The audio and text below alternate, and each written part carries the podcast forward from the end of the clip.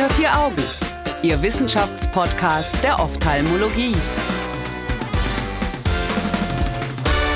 Hallo und herzlich willkommen bei Unter vier Augen, dem Ophthalmo-Podcast. Mein Name ist Annika Licht und heute starten wir unterstützt durch Sanden in einen neuen Monat mit dem Thema Glaukom und erneut steht uns hier Frau Professor Prokosch von der Uni Köln zur Seite. Hallo. Hallo, ich freue mich hier zu sein. Schön, dass wir uns in dem Rahmen also wiedersehen und nochmal über das Glaukom sprechen. Wir starten hier äh, mit einer Studie von Vergrösen und Kollegen, die sich äh, mit dem Zusammenhang zwischen der systemischen Medikation und Intraokulardruck bzw. Glaukom beschäftigt haben. Frau Professor Prokosch, warum macht man so eine Studie? Ähm, sicherlich ist es total wichtig zu untersuchen, auch in größeren Kohorten und Populationen, äh, was Risikofaktoren auch bezüglich der Medikamente, die Patienten generell einnehmen, sind für, für Glaukom und für erhöhten Augeninnendruck äh, sind. Ja. Da gibt's, sind ja mehrere auch in den verschiedenen Jahren gemacht worden und ähm, dies ist eine Studie, ähm, bei der eben bei ähm, 143.000, also über 143.000 Teilnehmern, also richtig große Population, genau, eine äh, Meta-Analyse gemacht worden ist. Allerdings aus elf Studien, die da zusammengenommen wurden. Und dort wurden okay. halt bestimmte ähm, systemische Medikamente, die generell viel genommen werden. Beta-Blocker, das ist ja in dem Kollektiv vom Glaukom, das ist ja eine altersabhängige Erkrankung. Das heißt, die Patienten nehmen mhm. natürlich auch vermehrt kardiovaskuläre ähm, Medikamente ein. Und äh, speziell auf diese wurde in der Studie geguckt, ob diese einen Einfluss eben auf das Glaukom beziehungsweise auf den Augeninnendruck haben. Aber auch andere Medikamente wurden dort untersucht, wie zum Beispiel Antidepressiva. Ach, verrückt. Okay, also man hat äh, sich eigentlich alles angeguckt, oder wie darf man sich das vorstellen? Nee, man hat sich vorwiegend, also äh, natürlich die Medikamente angeguckt, die am häufigsten in der Altersklasse auch genommen werden und wozu es natürlich Daten gab. Und das waren halt vor allem ähm, Calciumkanal-Inhibitoren, ähm, Beta-Blocker, ähm, ACE-Hämmer, also Medikamente, mhm. die halt eben auf den Blutdruck Einfluss haben, weil das natürlich auch eine Volkskrankheit ist, erhöhter Blutdruck und die natürlich auch parallel zum Glaukom in der Alterskategorie genommen werden und dort eben halt eben auch eine Rolle spielen können und einen Einfluss haben.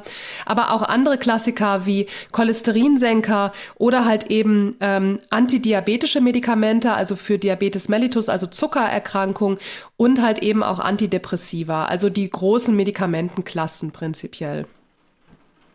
Und dann hat man die noch mal zusammengefasst. Also Sie haben ja hier gesagt, äh, alle Klassen wurden zusammengefasst und dann haben die irgendwie nochmal so eine Zusammenfassung gemacht. Jetzt gehen wir schon direkt ins Methodische rein. Genau. Ähm, irgendwie so Alter, Geschlecht und dann irgendwie nochmal was. Mich hat das ein bisschen verwirrt. Vielleicht können Sie das dann nochmal erklären. Ähm, also genau, es wird nochmal dann aufgeschlüsselt natürlich in Alter, Geschlecht und dann haben die so eine multivariable Regressionsanalyse natürlich da gemacht, auf welche das dann besondere Auswirkungen hat, prinzipiell. Mhm. Nicht wahr? Genau. Und die Assoziationen, die wurden halt ähm, eben untersucht. Und ähm, interessanterweise, es gab eigentlich zwei interessante Ergebnisse ähm, in der Studie. Das eine war letztendlich, was auch relevant sein könnte, dass ähm, Carboanhydrat, also Calciumkanalblocker, ähm, äh, wirken sich vermutlich auf das Glaukom aus.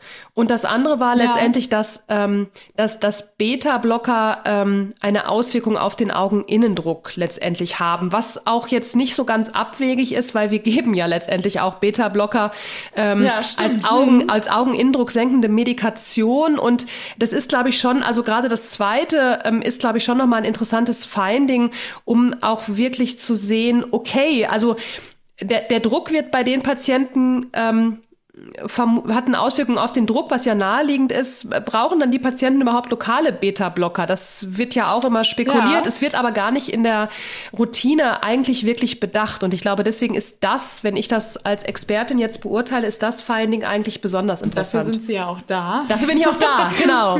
Nicht wahr? Also man sollte, genau. man, man, sollte auf jeden Fall auch immer drauf, auf die systemische Medikation achten. Was nimmt der Patient an systemischer Medikation und sind da vielleicht auch Beta-Blocker dabei, nicht wahr? Genau. Wenn wir uns das jetzt angucken, diese ähm, Ergebnisse zu den Calciumkanalblockern und den Beta-Blockern, denken Sie, also vielleicht können wir da nochmal genau reingehen, mhm. was für einen Effekt haben Calciumkanalblocker und was für einen Effekt haben Beta-Blocker und wie stark war der Effekt jeweils? Naja, also was gesehen wurde, dass die Calciumkanalblocker, die hatten einen Einfluss auf die, ähm, auf die Prävalenz des Glaukoms ähm, äh, mhm. prinzipiell. Und das war In welchem Sinne? Ja, und das war stärker. Das heißt, die, die, die Odds Ratio, das heißt, die Wahrscheinlichkeit letztendlich, dass sie das haben, das, das war erhöht. Ja. Mhm. Ähm, und ähm, das, das, das, war, das war prinzipiell erhöht und ähm, keine anderen von den untersuchten Medikamenten hat das eben gefunden. Also weder jetzt die Lipid-Antagonisten noch die ähm, Antidepressiva noch die antidiabetischen Medikamente, die waren halt eben damit assoziiert. Das Einzige, was gefunden wurde, waren halt eben die ähm, Calciumkanalblocker im Endeffekt. Ne? Auch ganz clever. Also wir hatten es in vorherigen Folgen schon mal mhm. ein bisschen erwähnt, weil es ja uns auch immer ein bisschen um Methodik geht. So eine Regressionsanalyse ist da natürlich das Beste, was man machen kann, weil die ja nichts anderes macht, als alle Faktoren rauszurechnen und wirklich nur noch genau. einen Faktor mit zu berücksichtigen. Richtig. Das ist natürlich auch gar nicht so leicht, wenn so viele Sachen mit im Spiel sind und so viele genau. Studien, die da zusammengefasst werden, oder? Richtig, richtig, genau. Also ich meine, das ist natürlich so ein bisschen so ein, so, ein, so ein Schwachpunkt von der Studie auch, das haben die Autoren auch selber angegeben, dass die halt eben diese elf Studien ähm, dann parallel natürlich zusammengefasst haben und untersucht haben. Es ist jetzt keine longitudinale Studie, ne? Das ist halt eine Cross-Studie, also da, das wird einmal sozusagen untersucht anhand dieser elf Studien, die da vorliegen. Es ist jetzt keine longitudinale Studie im Verlauf, ähm, ne? wo das dann im Verlauf getestet wurde, wie sich das halt eben auf verschiedene Kohorten halt auswirkt, ob sie es nehmen oder ob sie es nicht nehmen. Das ist ja eine Studie, wo geguckt wird, okay, nehmen die das und wie ist halt im Endeffekt die, die, das Vorkommen des Glaukoms versus bei denen, die das halt eben nicht nehmen, unterscheiden, unterschieden durch diesen Faktor eigentlich prinzipiell, nicht wahr?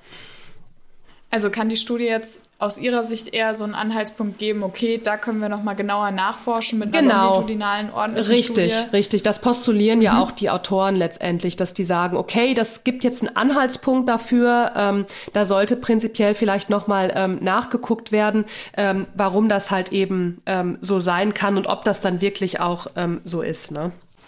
Dann kommen wir jetzt an der Stelle vielleicht mal zu den Beta-Blockern. Mhm. Vielleicht werden viele Patienten jetzt sagen, oh Mensch, wenn ich sowieso schon Beta-Blocker nehme, dann bin ich diese blöde Tropferei endlich los. Ja, also es ist schon sehr interessant. Es ist schon sehr interessant und es ist auch relativ naheliegend. Ähm, mhm. ähm, teilweise wird ja auch postuliert, wenn der Patient schon Beta-Blocker als systemische Therapie nimmt, dann wirken die topischen Beta-Blocker eigentlich gar nicht so, ähm, so, so gut, wie, wie wenn sie wirken würden, wenn man das halt nicht als systemische Therapie nimmt. Ähm, Ach krass. Ja, auf jeden Fall. Und ähm, genau, das ist, auf je, das ist auf jeden Fall der Fall. Ähm, und äh, ja, das, das ist schon auch wichtig, wirklich. Ähm, dann die Patienten, ich denke, das Wichtigere ist aber, dass man den dass man vielleicht wirklich abwiegt, denen halt eben was anderes als Beta-Blocker dann zu geben. Ähm, das ist auch ganz interessant. Die, die, die Patienten, ähm, es wird sogar davon ausgegangen, die Frage ist halt, die sich natürlich die ähm, Autoren hier gestellt haben, okay, die Patienten, die einen Beta-Blocker nehmen, ähm, ja. haben, sind die wahrscheinlich sogar geschützt durch den hohen Blutdruck, durch diese Beta-Blocker nehmen, dass sie ein Glaukom entwickeln, einfach weil der Druck halt bei denen niedriger ist. Das wurde mhm. ja gezeigt, dass der Druck halt eben niedriger ist. Ähm, die haben aber nicht. Wie viel niedriger so im Schnitt? Ja, das war, nee, das war nicht so viel, um ehrlich zu sein. Das war so, was weiß ich, ein Drittel Millimeter HG. So viel war das jetzt auch nicht. Muss man auch mal so ein bisschen die Kirche okay. im Dorf lassen. aber, aber immerhin, also immerhin wirkte es sich aus, nicht wahr? Und, ähm, und, und, und das, das, das ist natürlich schon mal was. So, das war jetzt ja auch im Durchschnitt. Ähm, was ich aber sagen wollte, ähm, die haben dann natürlich sich überlegt, okay, ist es vielleicht schützend vor einer Glaukomerkrankung? Ähm, ja. Das haben die aber nicht gefunden, ähm, haben aber natürlich postuliert, okay, vielleicht wurde die Glaukomerkrankung einfach da aber auch gar nicht entdeckt, weil Heutzutage wird ja doch noch sehr viel aufgrund des erhöhten Augendrucks diagnostiziert und die Autoren postulieren in der Studie, dass vielleicht das Glaukom gar nicht diagnostiziert wurde, oder gar nicht weiter hinterfragt wurde, weil der Augeninnendruck halt eben schon sehr niedrig war. Das, also heißt, die meisten ja. Patienten werden ja diagnostiziert, weil sie auf einmal Druck von 25 haben. Und dann ja, wird das nachgeguckt. Sind aber so ein Drittel Millimeter HG. Ja, ist jetzt eigentlich also nicht so gut viel. jetzt im Schnitt, ne? Ja, aber, genau, ja. im Schnitt, also im Durchschnitt. Das ist jetzt ja über diese 11.000 mhm. ähm, X Patienten, nicht wahr? Ähm, da müsste man wahrscheinlich noch mal in die einzelnen Studien reingehen und genau. natürlich noch mal selber forschen und eine longitudinale Studie machen. Absolut, absolut noch mal gucken, wie sich das auswirkt. Aber es ist auf jeden Fall interessant und genau, aber das wirft noch mal äh, Fragen auf und deswegen ist die Studie sicherlich sehr, sehr wichtig und es ist gut, dass es sie gibt, nicht wahr? Ähm, Auf jeden Fall. Und es ist ja bestimmt auch gar nicht so unsinnig, das mit den Hausärzten dann vielleicht noch ein bisschen kurz zu schließen. Absolut. Gerade wenn es um Patienten geht, keine Ahnung, die eine okuläre Hypertension haben und irgendwann auch eine arterielle Hypertension und dann gesagt wird, Mensch, wir können ja einen Calciumkanalblocker ansetzen. Richtig, genau. Das wäre vielleicht eine Diskussion. Das, das wäre auf jeden Fall eine Diskussion oder vielleicht doch kein Calciumkanalblocker ähm, wäre eine Diskussion. Das wirft sicherlich in Zukunft viele Fragen aus. Sollte ich vielleicht lieber bei den Patienten, die ein Glaukom in der Familie zum Beispiel auch haben, ähm, sollte ich da vielleicht lieber einen ACE-Hämmer geben oder vielleicht doch einen Beta-Blocker zum Beispiel. Ja, dann senke ich noch den Druck mit. Ja, das, ist, das sind halt schon, und ich denke, da, da sollte es noch mehr Studien auch zusammen mit den Internisten halt einfach geben, dass man da auch noch mal ein bisschen enger zusammenarbeitet, nicht wahr? Glauben genau. Sie, das reicht dann jetzt als Studie aus, um wirklich ähm, mit den Hausärzten ins Gespräch zu gehen, also über Leitlinien und welche Wege das dann auch immer nimmt, dass die eben merken, okay, wenn wir jetzt irgendwie eine antihypertensive Medikation ansetzen, fragen wir einmal, ob irgendwer in der Familie blind geworden ist oder sowas wie ein Glaukom hat. Also ich glaube nicht, dass das ausreicht. Also ich, ich denke, mhm. dazu sind auch die Effekte doch noch zu ähm, schwach also, ne, ja. dass halt die Unterschiede sind halt zu schwach. Wenn wir jetzt ein Drittel Millimeter Hg Drucksenkung zum Beispiel davon reden oder eine Odds-Ratio von 1,3, das ist jetzt ja auch mhm. nicht so äh, es ist jetzt, sind jetzt auch keine äh, 5 Millimeter Hg Unterschied. Das wäre natürlich schon ein ja. richtiges Finding. Ähm, und ich denke aber, es sollte auf jeden Fall weiter mal hinterfragt werden und es sollte auf jeden Fall Anhalt dafür geben, ähm, dort weiter in die, in die Richtung zu gucken, ähm, was man ähm, dort vielleicht auch wirklich nochmal dann systematisch in Studien untersucht, indem man halt eben sich speziell auf diesen ähm, Faktor einschießt und inwieweit der halt eben A, vielleicht die, die, die Prävalenz des Glaukoms, also die, das Vorkommen des Glaukoms oder halt eben auch den, den Augeninnendruck verhält. Ähm, das ist sicherlich ähm, interessant. Aber aufgrund dessen würde es jetzt bestimmt nicht die Therapie des Internisten ändern, denke ich mal aber vielleicht ja auch einfach die äh, Forschung ein Stück weiterbringen. Und vielen Dank für die Erklärung an der Stelle.